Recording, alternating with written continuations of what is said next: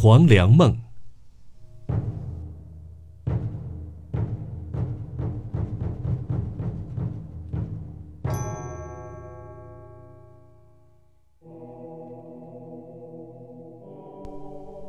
卢生自存已经死去，眼前一片漆黑，子孙的啜泣声也渐远渐逝。脚上仿佛拴着无形的秤砣，身子愈发觉得下沉。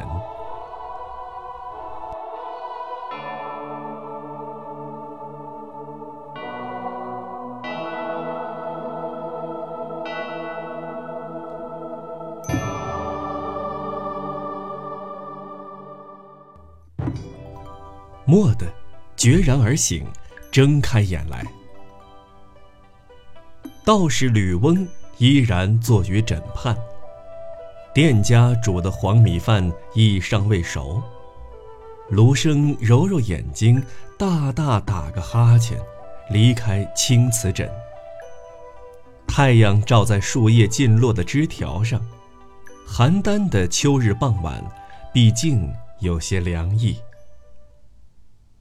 醒了。吕翁咬着胡须，忍笑问道：“嗯，可得好梦？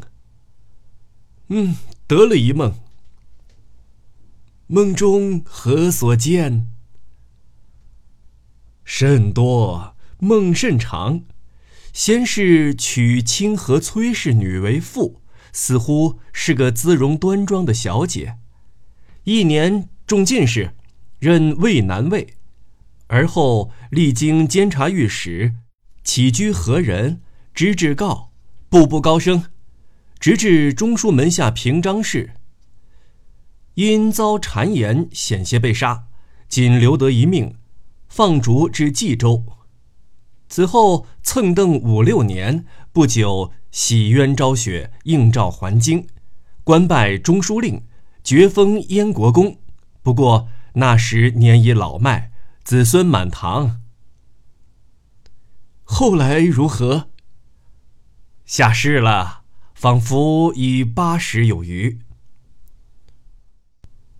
吕翁得意地捋了捋胡须，夫宠辱之道，穷达之运。各中滋味，可说遍尝殆尽，妙哉！人生与子之所梦，并无二致。据此，子对人生之执着与热情，该可减却几分吧？既知得失之理，死生之情，人生诚无意义耳，然否？听吕翁话，卢生颇不耐烦。在其谆谆叮嘱之际，卢生扬起年轻的面庞，目光炯炯，朗朗答道：“唯因虚梦，犹须真活。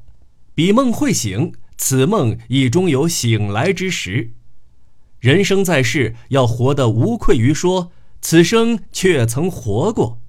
先生以为然乎？”吕翁一脸无奈，却也。道不出一个“不”字来。